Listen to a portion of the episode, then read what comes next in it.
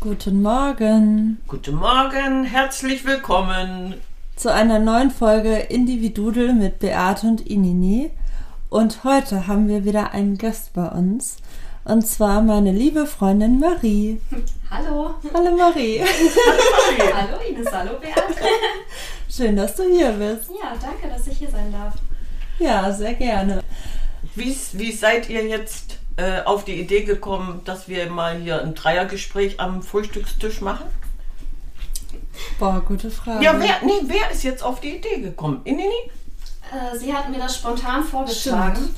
Also äh, ich habe auch schon länger vor, einen Podcast zu machen und ähm, komme aber nicht ins Tun, weil mich die Technik tatsächlich abschreckt. Ich habe oh, ich hab so keine Lust darauf, mich damit auseinanderzusetzen, was, was eigentlich schade ist, aber vielleicht ist es auch so ein bisschen die Ausrede, um äh, nicht tatsächlich loszugehen und mich zu zeigen, so in dem, was mich alles beschäftigt.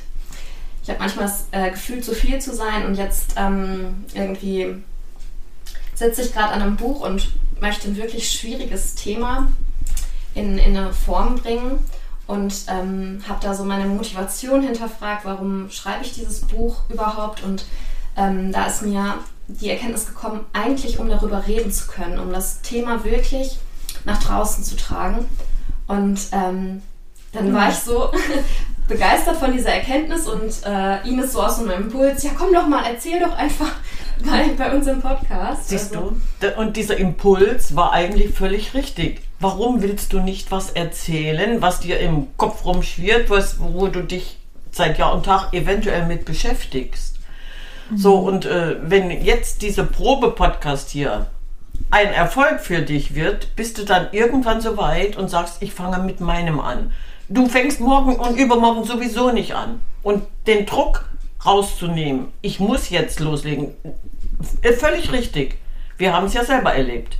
Ja. Wir haben ein halbes Jahr gebraucht, bis dann der Moment da war, so die Technik steht, ich, ich fange jetzt an. Los, jetzt reden wir endlich mal. Ja, die Technik war bei uns auch Das gleiche Problem, ja. Und ich finde es auch witzig, weil du denkst, okay, wenn ich jetzt einen Podcast starte oder wenn ich jetzt das Buch schreibe, dann, dann bin ich ja so gut wie fertig. Aber eigentlich ist es so, wenn man irgendwie angefangen hat, das rauszubringen, man fängt erst wirklich an. So. die, ja, ja. Und im Prinzip, ja, klar, irgendwie hat das, glaube ich, jeder, so diese Angst, wirklich loszugehen oder das rauszulassen. Aber es wird sich immer jemanden finden, dem das irgendwas bringt oder einen Mehrwert bringt. Ja, da geht es dann um die Weiterentwicklung, auch Ja. dass ähm, man während man macht, ist es ja, dass, Das dass man dann das, was man gemacht hat, schon wieder, da ist man dann ja einen Schritt weiter darüber hinaus und ähm, hat dann das Gefühl, ja, jetzt kann ich es nochmal überarbeiten und eigentlich besser machen. Also so dieses Perfektionismus, das kenne ich bei mir halt total, dass ähm, ich erst länger an was arbeiten möchte, bevor ich das dann zeigen kann, damit ich sagen kann, okay, jetzt damit bin ich zufrieden und da, das bietet wirklich einen Mehrwert, wobei dieser Prozess vorher und der Weg ist auch schon ein Mehrwert. Das ist mir irgendwie jetzt auch, auch. Du hast dieses Wort Perfektionismus gerade gebraucht. Bist du ein Perfektionist oder meintest du das jetzt in Gänsefüßchen, in übertragenen Sinn? Aber das, das Problem haben viele Künstler, dass sie denken, es ist noch nicht gut genug oder es ist noch nicht fertig und das deswegen nicht rausbringen. Und was meinst du, wie viel uns deswegen schon entgangen ist? Weil ganz viele Künstler dachten, nee, irgendwas fehlt noch an dem Bild oder der Text, der ist noch nicht perfekt. Eben. Und da muss man irgendwann den Mut haben zu sagen, egal. Warum nicht unvollkommen in diese Sache reingehen und dann daran Ja. wachsen? Das ist es. Das Und das ist der Weg, den wir ja gegangen sind. Wir, wir wussten zwar, was wir wollten, aber dem Moment ja gar keine Ahnung, was, was sich entwickeln wird. Die Themen standen, oh, du, du erzählst zu viel, wir sitzen jeden Morgen hier am Frühstückstisch, du, wir unterhalten uns über Hunds und Kunst und warum wollen wir jetzt nicht die anderen daran teilnehmen lassen? So, deswegen vom Perfektionismus total weit entfernt. Es wird irgendwann immer besser. Und deswegen frage ich ja, bist du ein Perfektionist oder möchtest, dass nur gut ist, also immer besser wird? ja, die Frage ist gut. Weil du stehst dir dann nämlich selbst im Weg. Darum ja, frage ich. Natürlich, das hat auch damit zu tun, einfach diese Angst vor Ablehnung, dass irgendwer anders denken könnte, also dass der was sieht auch, mhm. was mir in dem Moment noch nicht bewusst ist, wo ich mich erst hinentwickle. ja. Aber das ist so krass, weil mhm. ich vor dem Podcast so Angst hatte, ich dachte so, wenn ich das irgendwie poste, es gibt echt ein paar Leute, die mich nicht mögen, dass die bestimmt was Negatives sagen. Oder dass die mich in der Luft zerreißen. So richtig krass. Und bisher hat noch keiner von diesen Leuten irgendwie ansatzweise was gesagt. Weil die Leute sich dann auch überhaupt nicht trauen. Vielleicht denken sie es. Kann sein. Oder auch nicht. Man macht sich dann nur selbst die Platte. Ja, es ist, das ist total spannend, weil wir ja gerade auch in, in einer ähm, Welt leben, wo äh, der, also wo wenige Leute wirklich mit, mit dem, was sie beschäftigt, nach draußen gehen, sondern eher konsumiert wird. Also wo man eher bei dem anderen guckt ne, und sich anguckt, wer, was macht der, was macht der, was macht der. Aber sich selbst zu zeigen, da haben, glaube ich, viele eine Hemmschwelle. Dass, dass es ganz vielen so geht, dass. Mh, mm, Oder sich selbst richtig zu zeigen, wie sie sind. Ja. Ne, weil es gibt ja nicht umsonst irgendwie die Influencer, die immer irgendwie gleich aussehen. Wie also meinst gefühlt, du das? Ach so, ja, ja, ja. Hat man manchmal das Gefühl, ja, okay, so viel nehmen die sich gar nicht. Also so wirklich. Doch, die nehmen sich ja dann dem Moment was, wenn sie abgeschminkt sind. Dann sehen sie plötzlich anders aus. Aber ich meine, sich wirklich ja. so zu zeigen, wie man wirklich mhm. ist und die sich auch traut, die eigene Persönlichkeit mit rauszubringen. Das ist heutzutage hm. selten. Und jetzt nochmal zu dir zurück, deine Beweggründe jetzt, äh, meine, das mit dem Schreiben und mit dem Podcast und, aber äh, willst du dich jetzt selber heilen, indem du dich öffnest? Mhm. Ja, das ist eine Motivation tatsächlich. So, und das wäre nämlich für mich interessant, äh, was dich eigentlich bis jetzt gehindert hat oder welche Steine dir im Weg gelegen haben? Ähm, ja, also bei mir ist es, das Thema ist so schwer und oft ist es ja auch in unserer Gesellschaft so, dass das dann eine Triggerwarnung über gewisse Themen gelegt wird, wo man nicht so drüber spricht. Und ähm, da habe ich einfach Sorge, dass wenn ich das so berichte, wie, wie ich es erlebt habe, was, was da alles passiert ist, was damit zusammenhängt, dass äh, das Leuten Angst macht und überfordert. Das ist so was, was ich auch irgendwo mit, mitbekommen habe, dass das so ist. Mm. Und ja. Aber trotzdem äh, würdest du dich nach, nach draußen wagen. Ich erinnere mich bloß an Asu, als die voll klipp und klar gesagt hat, das und das ist mir passiert. Und ich habe das und das daraus gelernt und mein Leben geht jetzt in eine ganz andere Richtung. Das heißt also, äh, sie, hat, sie hat sich ja dem Moment auch geöffnet. Mhm. Und im Anschluss äh, haben wir noch eine ganze Weile weitergequatscht, äh, eine ganz andere Richtung zwar, aber wir haben weitergequatscht und das war so toll, weil in dem Moment, wo sie sich geöffnet hatte, war, war kein Druck da und nicht. Du konntest dich wirklich vom, vom Sonnenschein bis zum letzten Schnee unterhalten. Also es war echt wie so ein Befreiungsschlag. Ich glaube, manchmal braucht man auch einfach diesen, diesen Mut zu sagen, ich rede jetzt über die Themen, über die. Und das Wort Mut ist genau das, dein, deine Zuversicht, mutig zu sein, Zuversicht, äh, sich zu, äh, ja, zuversichtlich, jetzt habe ich es endlich raus, Knoten in der Zunge. So, und wenn du das angefangen hast, das ist im Anschluss so toll. Ja. Und ich glaube, wenn du deine Geschichte erzählst, dass da ganz viele andere Menschen Kraft rausziehen können. Ja, viele werden sich in das gleiche Problem reindenken können, ja. weil das hab, ach, das kenne ich schon, das habe ich genauso erlebt hörst du immer wieder, du denkst gar nicht drüber nach, dem Moment, aber es gibt garantiert noch zehn andere Leute, denen es genauso geht. Ja. ja. Womit möchtest du denn jetzt anfangen? Also das, was, was dich jetzt am meisten beschäftigt oder ist das ein, ein Komplex?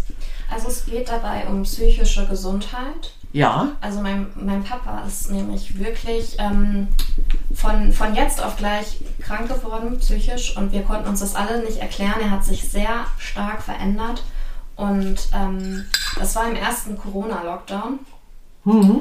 ähm, wo er sowieso die Schwingung und äh, in der Gesellschaft, also ich habe das gespürt, diese Angst irgendwie, diese Unsicherheit, jetzt schließen tatsächlich Geschäfte und man darf sich nicht mehr berühren und in Kontakt kommen. Das hat ja bei ganz vielen was ausgelöst und bei ihm ist das dann wirklich in eine Richtung gegangen, wo er Schlafstörungen gekriegt hat, wo er ähm, sich selbst verletzt hat und wo meine Mama überfordert war und Angst hatte und ihn den einen Abend dann in die in der Psychiatrie gebracht hat. Sie hat ihn dort abgegeben, ähm, die Tür hat sich geschlossen und sie war erleichtert, okay, jetzt kümmert sich jemand um ihn. Und ähm, drei Tage später haben wir die Nachricht erhalten, dass er sich dort das Leben genommen hat.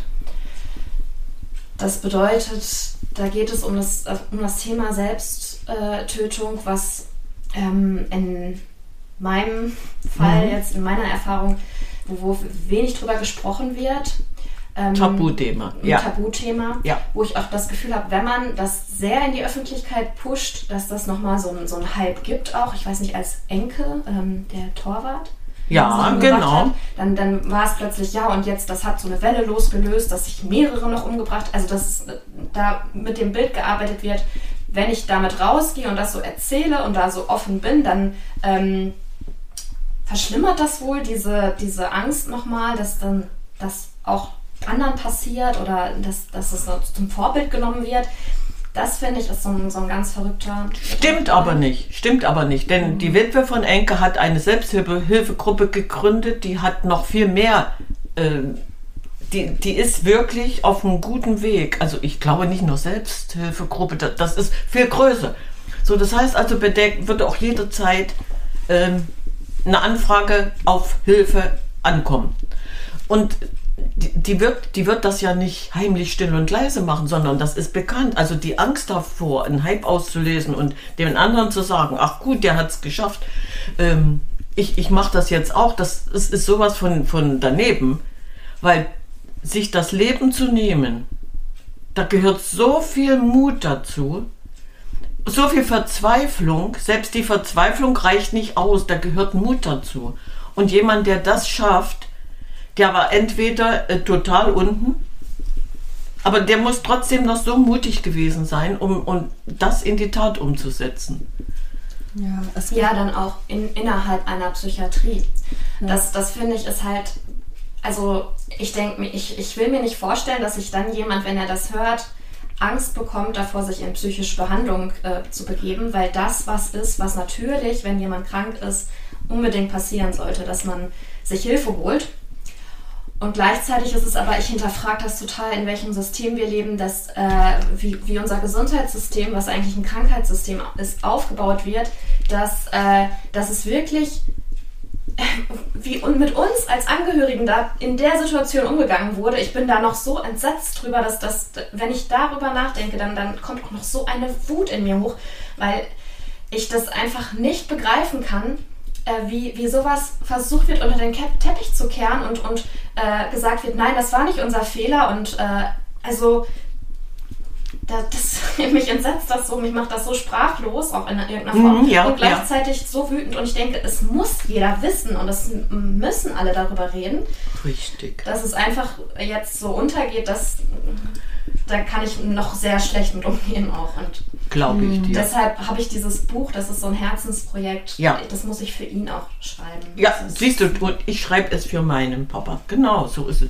Aber weil du das jetzt gerade gesagt hast, wie oft hast du doch schon gelesen oder gehört, wenn die Gefangenen dann irgendwann an der Grenze angekommen waren, der hat sich in seiner Zelle erhängt. Mhm. So, wie kann es möglich sein, dass sich jemand in seiner Zelle erhängt hat? Die Frage, es war das Gleiche. Ja, es wurde aufge, äh, einmal aufgeploppt, guck mal da, da ist was passiert, er hat sich in seiner Zelle erhängt, es wurde weder hinterfragt, noch kam dieses Thema auf den Tisch. Das ist genau das, was dich jetzt eigentlich, eigentlich, ja, wie soll ich sagen, pushen müsste und zu sagen, nein, ich gehe damit in die Öffentlichkeit. Das ist das, was ich jetzt eigentlich für richtig empfinde. Ja. Weil du bist ja, du bist ja sowas von betroffen im Moment und du bist nicht die Einzige, der das passiert. Passiert das ja immer wieder. Und warum sollen dann diejenigen, die das Gleiche wie du erfahren mussten, nicht wirklich mal laut stark werden und sagen, hier stimmt etwas nicht? Ja. Also ich denke schon, dass, dass du da richtig aggressiv sein darfst. Und vor allem in, in einer Phase, in der man ja um den Angehörigen trauert, ist man ja auch nicht in der Verfassung zu sagen, wir, wir gehen da jetzt wirklich rechtlich gegen vor. Wieso? Also- die, sie kann doch gar nicht trauern. Sie hat doch noch nie abgesch nicht abgeschlossen. Sie kann doch überhaupt in keine Trauerphase kommen. Das verschiebt sich doch um Jahre. Ich glaube, das ist noch schlimmer dann, weil das ja auch noch mit eingreift. Ja, das ist also, äh, wie ich das erlebe, ich denke, ich, Mhm. ich trauere schon Ja. und dann lasse ich ganz viel raus und, und ähm, dann wirft es mich wieder zurück. Also es gibt immer diese, diese Auf. Phasen, diese Auf und Abs. Mhm. Ähm, und da, da hilft es halt, diesen Weg der Heilung wirklich bewusst zu gehen, darüber zu reden. Für mich ist das wirklich ein Medium, was, was funktioniert, zu schreiben, zu reflektieren, es loszulassen, rauszulassen.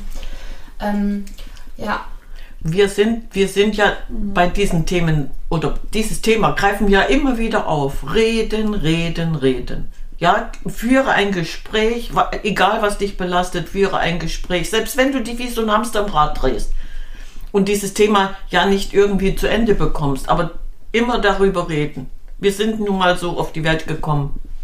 Quatsch drüber. Rede drüber, weil du kriegst ja dann von irgendjemandem in, in Moment einen Hinweis, wo du sagst, wow, Und das ist ja auch das, was Ja. die Gesellschaft krank macht. wir. Ja. Weil ja. die Leute sich nicht trauen, darüber zu reden oder viele haben auch nicht äh, diese Beziehungen und Kontakte äh, oder offene Menschen um sich herum, mit denen sie so offen reden können. Das ist ein ganz großer Faktor. Ja, das ist das, was ich auch beobachte, dass, ähm, dass so viele Menschen verletzt sind und mit sich selbst nicht umgehen können. Und wenn die dann auf meine Geschichte treffen und äh, mir zuhören, dann, dann merke ich eine Überforderung. Sie wissen gar nicht, ähm, was, sie, was sie tun können, damit es mir besser geht. Und das fühlt sich sehr mies an, so als Außenstehender dazustehen. Ich kann das auch nachvollziehen, weil zehn Jahre zuvor hat sich ähm, der Bruder von meiner besten Freundin das Leben genommen. Also Selbstmord ist tatsächlich ein Lebensthema, würde ich jetzt mittlerweile Ja, sagen. ja. Und ähm, ich, ich war da in meiner eigenen Trauer, weil ich ihn auch kannte und mit ihm zusammen war. Aber ich, ich bin daran zerbrochen, wie schlecht es ihr ging. Also das, ähm, Weil du hilflos warst. weil ich total hilflos Ja. war. Und ich merke, dass da mein Umfeld, also das ist äh, nicht alle und ich kann da auch mit, mit Menschen wie dir oder Asu oder ähm, auch guten Freunden drüber reden. Bloß ich merke diese Ohnmacht dann, dass, dass sie das Gefühl haben, mir nicht weiterhelfen zu können, weil äh, es und das, diese Hilflosigkeit ähm, ganz viel bei, bei, bei denen hochtriggert, weil, weil wir im Kern alle irgendwo Verletzungen haben, die äh, nicht geheilt sind, wo wir auch nicht hingucken wollen, wo wir irgendwie so drüber hinweggehen. Äh, und Thema Tod ist sowieso, also da sich damit auseinanderzusetzen, für viele ein rotes Tuch. Also so. Wir haben dieses Thema in unserem Podcast eigentlich Ja. ganz gut Und abgehandelt. relativ am Anfang schon. Ja, ja, weil das war auch so ein Moment, wo irgendwas war passiert und dann sagt Ines, äh, wir reden die ganze Zeit drüber, lass uns das mal nach außen tragen. So, und, und das ist ja wirklich ein, ein Tabuthema. Anstatt zu sagen, nein, das gehört doch zum Leben dazu. Total. So, und Ja. die, diese ähm, Facetten, die sind ja dann so auch breit gefächert. Ich komme auf die Welt und ich gehe wieder. So, ja. Wa- Warum soll ich dann äh, nicht drüber reden? Man hat ja unterschiedliche Momente, wo es heißt, hast du Angst vorm Tod? Viele Menschen, ja, können, können sich da eventuell gar nicht damit auseinandersetzen, also haben sie Angst. Und ich habe ja erklärt, dass ich die einfach nicht habe. Warum? Ich kann mein Leben gestalten, ich kann mich immer wieder auf mich, auf meine Stärken besinnen. Ich kann mich sichtbar machen, weil das war eigentlich so ein, so ein Wort, was Ines gebraucht hat. Hier geht es um Sichtbarkeit. Was heißt denn Sichtbarkeit? Ich muss in Erscheinung treten. Und wenn ich das ein bisschen abgehandelt habe, das äh, kommt ja irgendwie in der Psychotherapie immer wieder vor. Ich, ich trete dann in Erscheinung, was, was heißt Therapie? Wir müssen eventuell auch mit einer Therapie arbeiten. Wir therapieren uns selber oder lassen uns therapieren. Und Psychotherapie, heute ist das normal, weil alle diese Menschen, die jetzt in den letzten zwei Jahren unten sind, die dringend eine Therapie brauchen. Das ist wieder der Moment, wo ich denke, die Hilfe ist ja auch wieder nicht da. Wo sollen die Therapeuten plötzlich herkommen? Ja, und das setzt an so einem späten Zeitpunkt dann auch schon an. Das müsste dann schon früher irgendwie, wenn man sich dann erlaubt zu sagen, okay, da ist irgendwas, was sich nicht gut anfühlt, dann so lange läuft man noch darüber hinweg und sagt, ach, aber ich krieg ja noch irgendwie, ich komme ja zur Arbeit, ich mache dies, ich mache das.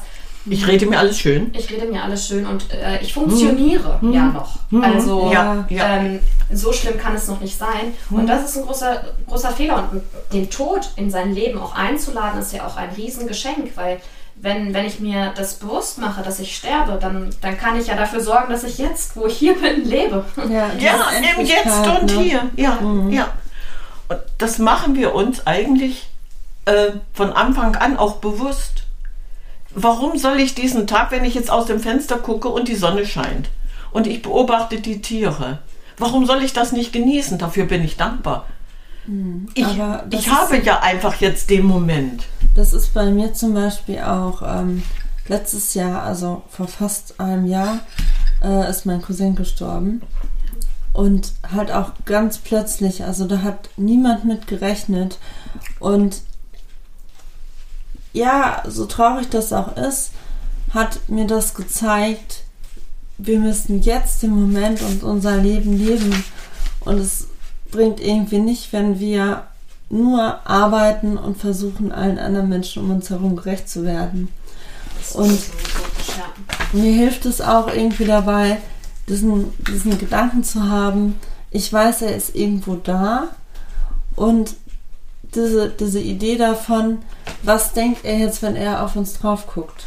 Was würde er sich wünschen? Und er würde sich doch wünschen, dass wir das Leben einfach leben und genießen.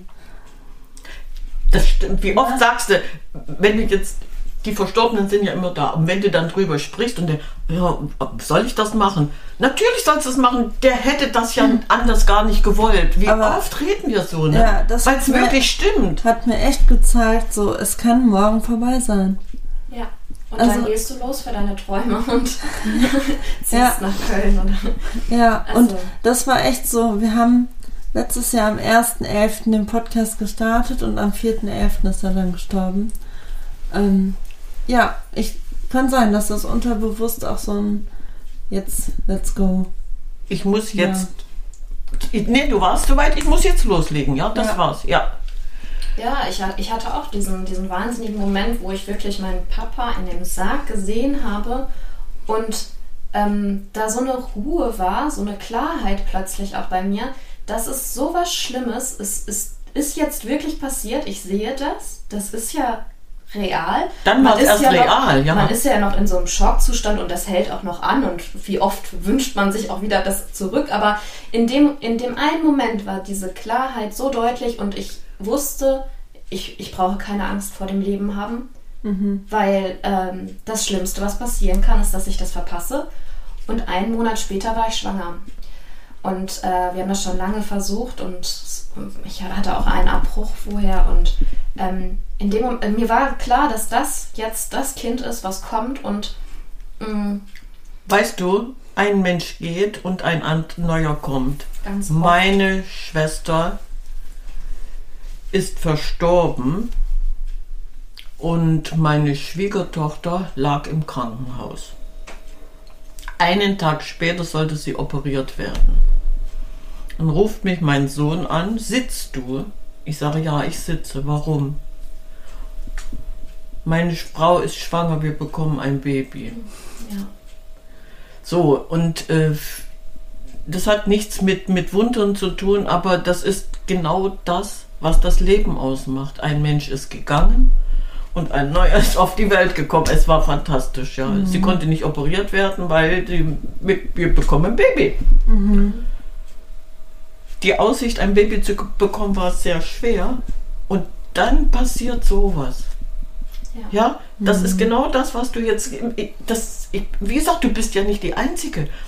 Äh, Ich habe das genauso erlebt. Und wenn du dann da sitzt und denkst, ja, du bist noch gar nicht in, in der Trauerphase angekommen und dann kommt so eine freudige Nachricht. Das hat alles wieder irgendwie ausgeglichen. Mhm. Das hat einiges umgeschmissen. Ja, ja. Ja, es ist auch, auch die Erkenntnis, dass, dass man keine Angst vor dem Tod haben muss. So also in dem Moment hatte ich die für mich. Das, wer anders erlebt das bestimmt auch anders, mag sein. Es ist ja immer, aus welcher Erfahrung wir kommen, Ja. aber ähm, dieser Moment hat mir ganz deutlich gezeigt, ich, ich brauche vor nichts Angst haben, weil Und wie das, das Schlimmste steht hier vor mir und ich atme. Also Ja. bin ich. Irgendwie war das so, ich, ich bin ja noch hier. Ja, ja. Ja, Und äh, die Liebe, die ich auf seiner Beerdigung gefühlt habe, das hätte man auch nicht irgendwie erzeugen können. Das war wirklich, ähm, dieser Moment hat so viel gegeben. Da war eine Wärme, ein Licht. Ich, das, das, ich, ich habe geweint und getrauert, aber es war, ich war so In einem Raum, ja. ja, Mhm, also ja, in dieser ja. Kapelle, es war alles warm um mich herum und mein Herz hat also so ausgestrahlt. Ich dachte, okay, das ist irgendwie schon, wenn ich diese Spiritualität für mich vorher nicht entdeckt hätte, wäre ich wahrscheinlich völlig überfordert gewesen. Aber so habe ich das einfach nur wahrnehmen können und aufnehmen und wusste, okay, er ist jetzt halt anders bei mir und ich wünsche mir so oft zwischendurch, dass es, dass es ganz anders kommen wäre, aber so war halt unser Weg. Und du kannst es inzwischen akzeptieren. Ähm, ich kann es akzeptieren und dann gibt es Phasen, wo, Wo du durchdrehst, sage, ja. "Ah, nein, ich will zurück. Aber du hast ja jetzt ähm, ein neues Leben geschenkt bekommen, indem du gesagt hast, ich war schwanger, ich habe jetzt ein Kind. Das heißt also, äh, für dich wird das irgendwann immer blasser, dieses Gefühl, immer blasser, weil dein, dein Baby wird sich dann in den Vordergrund dringen. Meine, das andere ist nicht weg.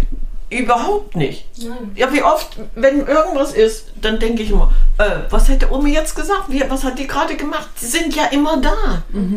Und für mich ist das auch ein Weg zu sagen, warum soll ich denn jetzt in, eine, in ein Loch fallen, anstatt zu sagen, ich nehme alles das Gute mit.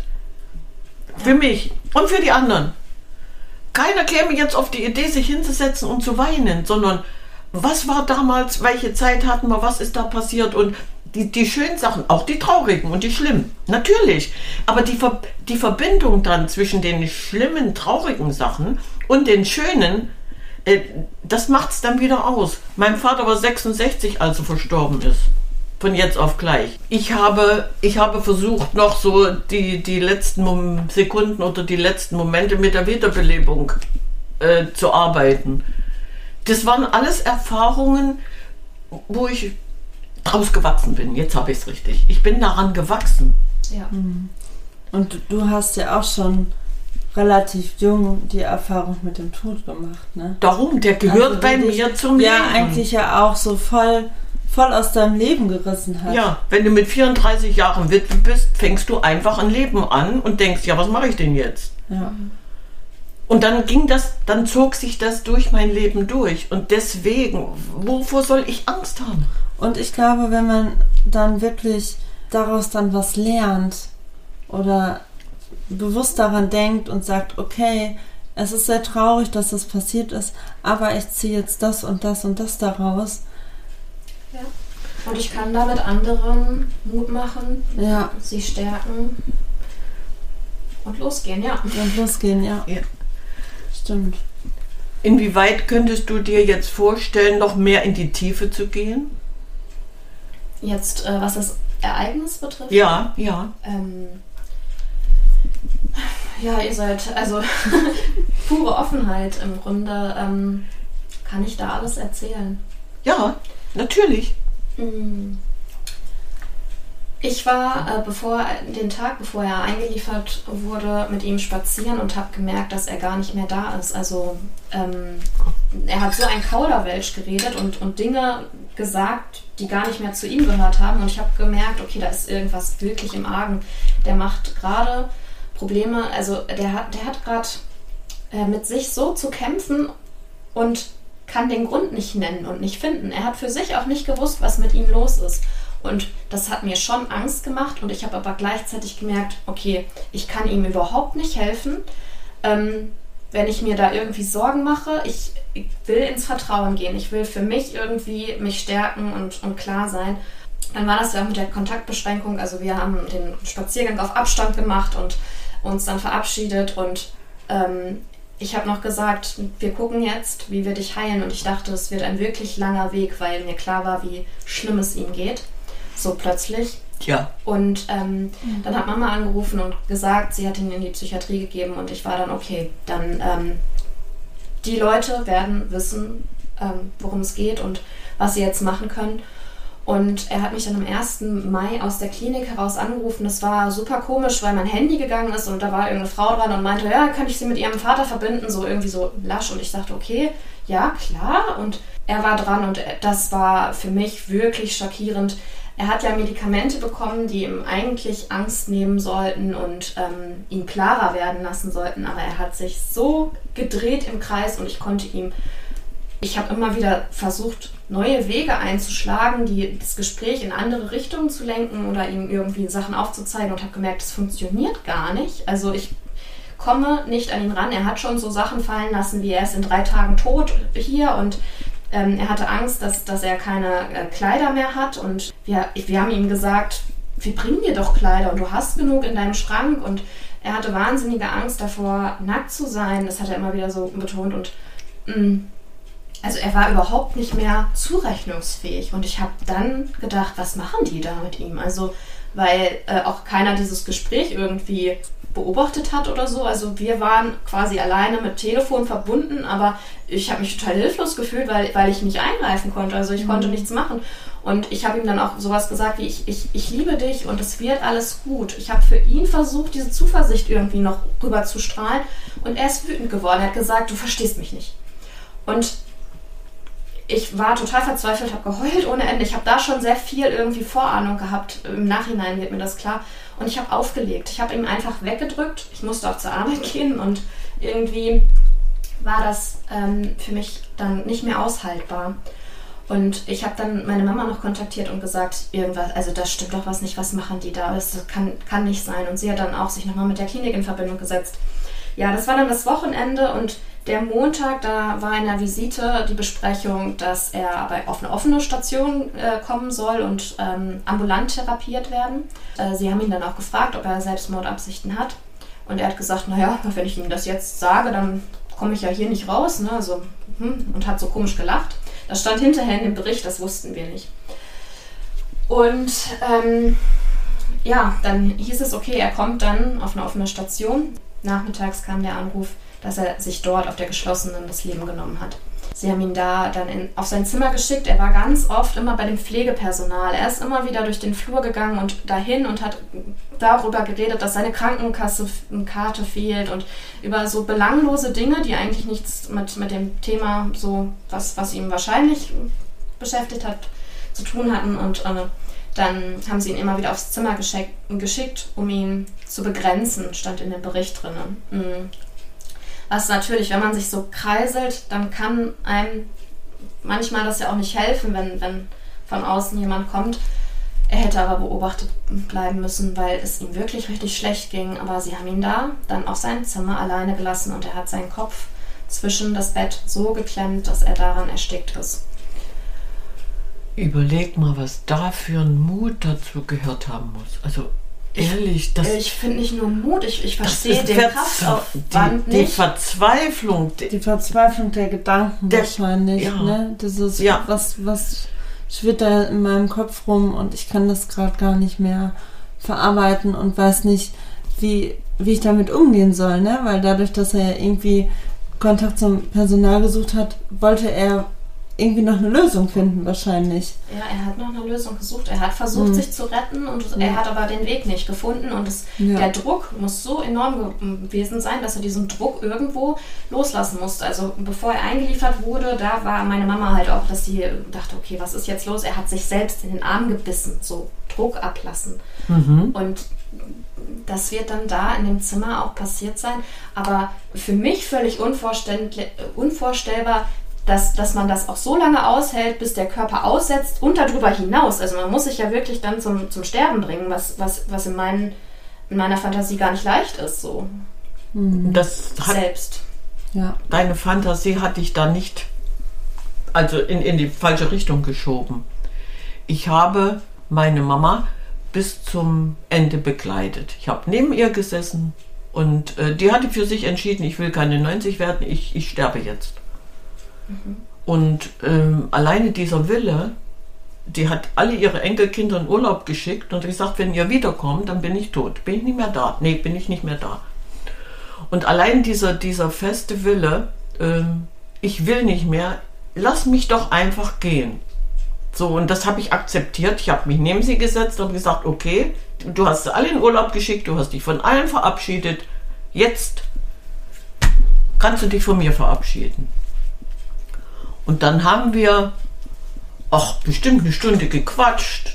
Dann war ich zum Kaffee hier, mein Nachbar war da, wir haben Kaffee getrunken und ähm, dann bin ich wieder hoch zu ihr gegangen und äh, wir haben uns weiter unterhalten, ganz normal. Und dann sagt sie plötzlich, das war wie so, ein, wie so eine Befreiung. Äh, du kannst wieder gehen. Du gehst doch wieder, ja, kannst wieder gehen. Und also für mich war das der Moment, wo ich gedacht habe, nee, jetzt gehst du erst recht nicht. Ja, du kannst wieder gehen. Dann habe ich ihre Hand genommen, habe die, die Finger auf den Puls gelegt und dann merkte ich, dass irgendwas im Körper vorging. Und sie, sie äh, wurde leise und dann meinte sie nochmal so ganz nebenbei, ich hätte nicht gedacht, dass es so schwer ist zu sterben. Ja, in dem Moment habe ich das ja auch nicht richtig verarbeitet, sondern meine Antwort war, ich lass dich gehen. Und dann fing der Puls an zu stolpern. Das waren so, ja, eine halbe Stunde Abschied nehmen. So, und, und wenn du das mitmachst, du, du geh doch, du gehst, du hast dich von allen verabschiedet, du darfst gehen. So, und das war höchstwahrscheinlich dem Moment auch diese, dieser Weg. Aber alleine diese Aussage, ich hätte nie gedacht, dass es so schwer wird zu sterben. Dann überleg mal, was, was dann bei deinem Papa passiert sein muss. Ich, ich, ich kann es mir nicht erklären oder ich, ich, nee, ich möchte es mir gar nicht erklären können.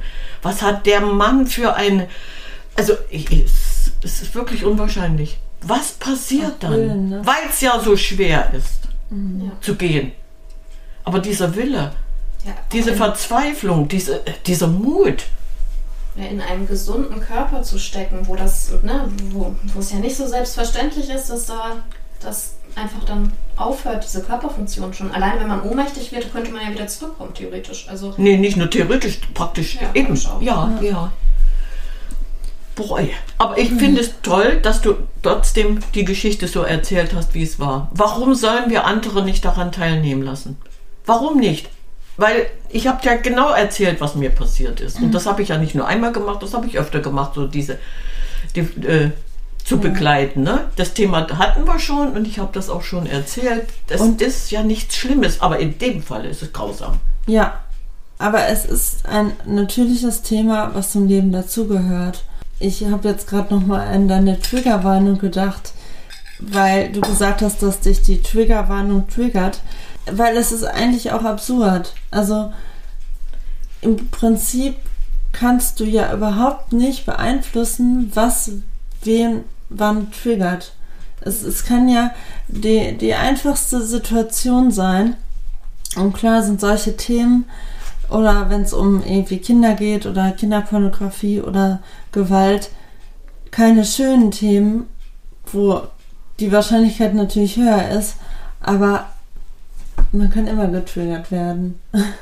Ja, und es ist sehr wichtig, darüber zu reden. Ja. Ja, und es ist auch, es ist ja verrückt, äh, sich selbst die Verantwortung aufzuerlegen, was mit dem, was ich sage, passiert. Stimmt, Weil ja. jeder andere hat ja für das, wie er Sachen aufnimmt, die Verantwortung. Und sollte, also man sollte jeden dazu ermächtigen, das auch zu sehen, dass, dass man die Verantwortung für das, was man konsumiert hat. Und ich kann mir aussuchen, welches, welches Thema ich mir anhöre oder wo ich den Text dann weiterlese. Also äh, wenn mich irgendwas daran reizt und, und ranzieht, dann ähm, vielleicht soll ich getriggert werden, weil ich jetzt Heilung brauche und dafür sich dann auch einzustehen und zu sagen, ja, und äh, ich krieg's vielleicht nicht alleine hin, ich brauche Hilfe. Das ist das, das, ist das was ich, worauf ich hinaus wollte, ja. ja. Es gibt ja so viele Möglichkeiten, sich dann Hilfe zu holen und ähm, so viele Therapieformen, wo du auch selbst was machen kannst. Ne?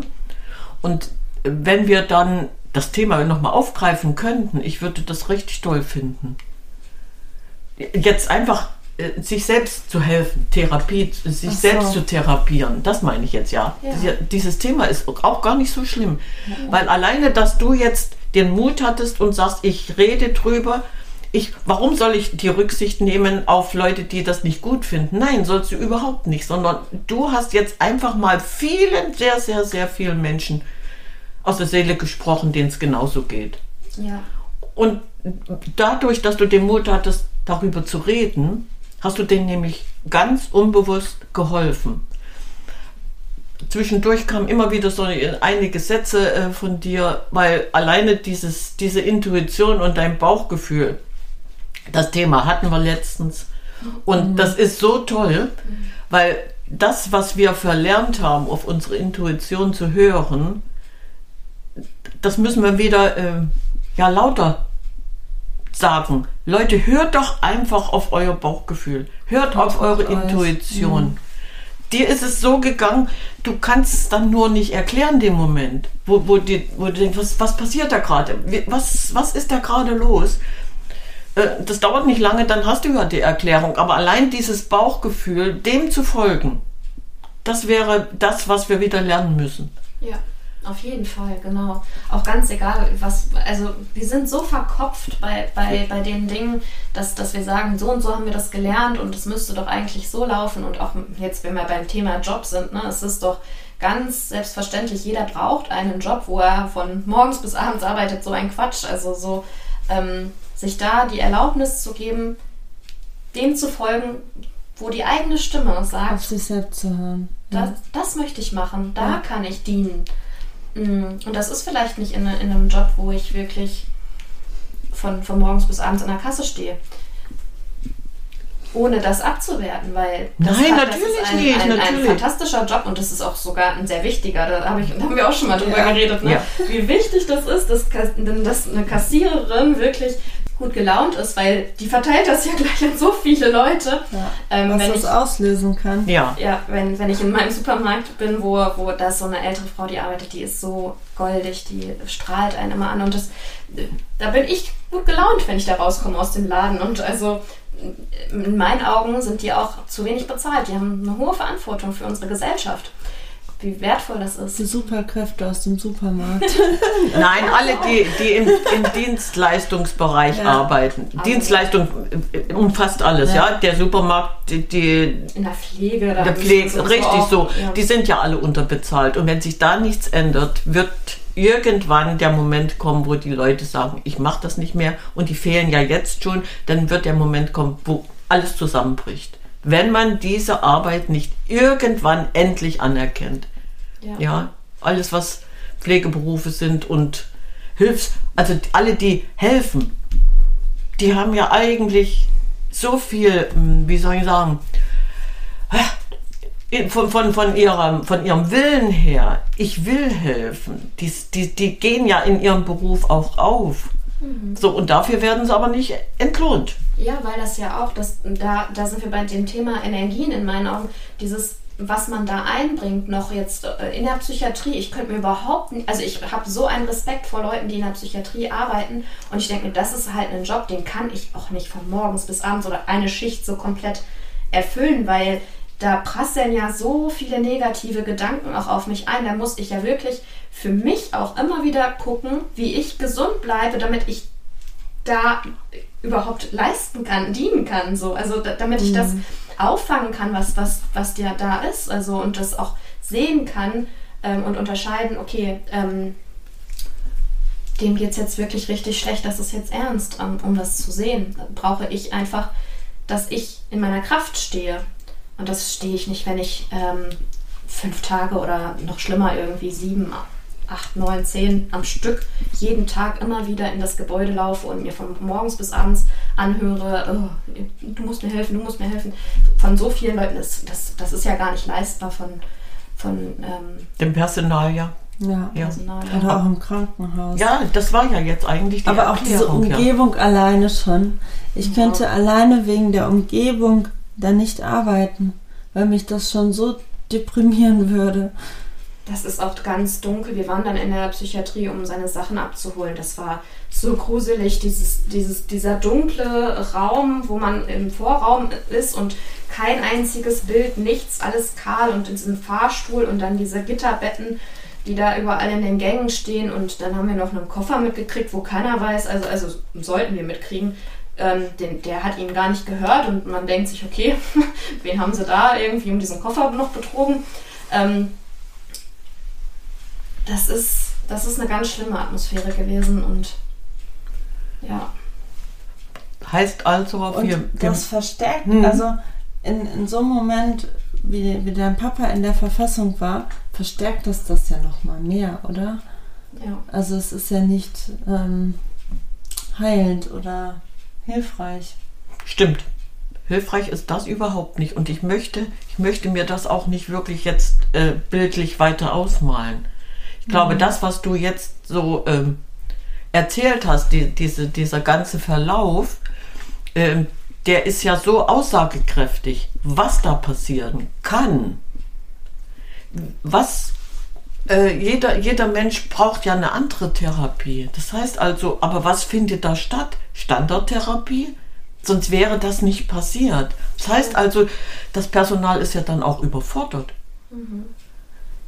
Ja, das Pflegepersonal ist ja im Grunde dafür da, ähm, wirklich das Essen anzureichen und zu gucken und, und also um da zu sein, Präsenz zu haben, die, die, die machen ja noch keine Therapie. Und das, was am Wochenende ist auch keine Therapie gewesen, weil da die Therapeuten nicht da sind. Also das ist auch, das darf man ja mal hinterfragen, ob man nicht in der Psychiatrie anders arbeitet, dass da ganz egal, welcher Feiertag, Wochentag ist, ähm, jederzeit die Möglichkeit besteht, jemanden, wo man merkt, okay, der schwimmt jetzt aber nur im Kreis, den zu einem Psychologen setzt, weil das Einzige, was stattgefunden äh, hat, dass da Visiten waren, wo eine Psychologin ihn angeguckt hat und, und sie hat, sie ist eine ganz tolle Psychologin, ist uns gesagt worden, die wirklich hervorragend arbeitet und es ist unvorstellbar, warum die das nicht erkannt hat. Ähm, das, ich kann das niemandem vorwerfen. Es kann schon passieren, dass man das nicht sieht. Aber die Wahrscheinlichkeit, dass ich das in einer Steckvisite nicht sehe, ist natürlich höher, als wenn ich mich wirklich mit den, mit den Patienten, die da sind, beschäftige. Selbstverständlich, selbstverständlich. Wenn es nur um diese Aufbewahrung geht, das hätte Mama vielleicht zu Hause auch hinbekommen. Sie hätte bloß Angst, dass, dass sie diese, diese, dieses Aufpassen gar nicht. Nee, hätte es nicht kompensieren können, ja. Hätte sie vielleicht auch, äh, also wahrscheinlich nicht. Nein, Und, kannst du ähm, nicht 24 Stunden aufpassen, das geht nicht. Ja, Ja, wenn, wenn das das Einzige ist, was da stattfindet, dann hätten sie das meiner Meinung nach echt besser machen können. Dass man dann doch irgendwo den Blickkontakt hält. ja, weil ja eigentlich der, dieser Hilfeschrei da war, der nicht erkannt wurde. Und ähm, aber dieser Hilfeschrei, das, ich glaube, das ist ein schöner Abschluss, den du jetzt rausgelassen hast, in dem du sagst, so und so, das und das ist mir passiert, äh, ist sehr wichtig für die Allgemeinheit zu hören.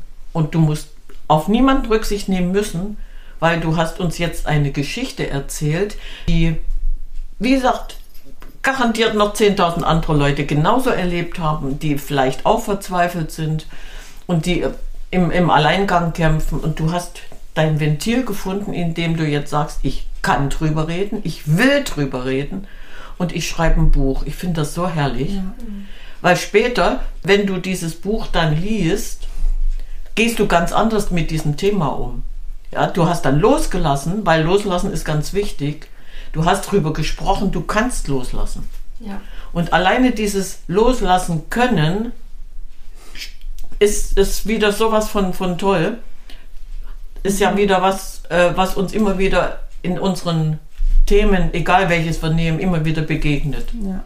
Aber wir müssen erst darüber sprechen, um loslassen zu können. Ja. Das nächste Mal stellst du das Buch hier vor. Ja, das Nein, aber gerne. das wäre, nein, das wäre schön. Ich meine, das, das ist ja jetzt ein, ein ganz äh, konkretes Thema gewesen. Aber wir können ja trotzdem noch über andere Ängste und Sorgen und, und Probleme, die damit zusammenhängen, reden. Weil das, das ist ja nicht zu Ende. Das ist ja nicht das einzige Problem.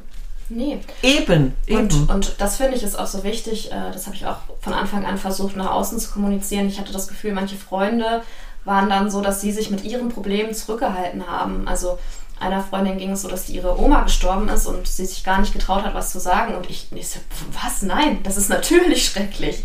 Das ist jetzt, man kann ja auch die, äh, nicht Geschichten vergleichen und sagen, hier, äh, deine ist, ist schrecklicher oder irgendwie da, da hast du mehr Anrecht auf, auf Trauer, als wenn ein alter Mensch stirbt, was ich sowieso Quatsch finde. Ähm, es kommt ja immer auf die Verbindung auch an, die man zu den Menschen hat. Und, ähm, da darf man sich auch weiterhin mitteilen in, in seinen Problemen. Ja, und das ist genau der Punkt, wo, wo, wo viele sind einfach hilflos, sie trauen sich nicht. Und man kann sich dabei so gut äh, gegenseitig unterstützen, indem man einfach darüber redet. Mir ist es so ergangen, dir ist es so ergangen und du bist dann in einer Phase, äh, wo das leichter wird. Ja. Weil du redest drüber. Und deswegen bin ich so froh, dass wir drüber geredet haben. Ja, Ja, das war echt.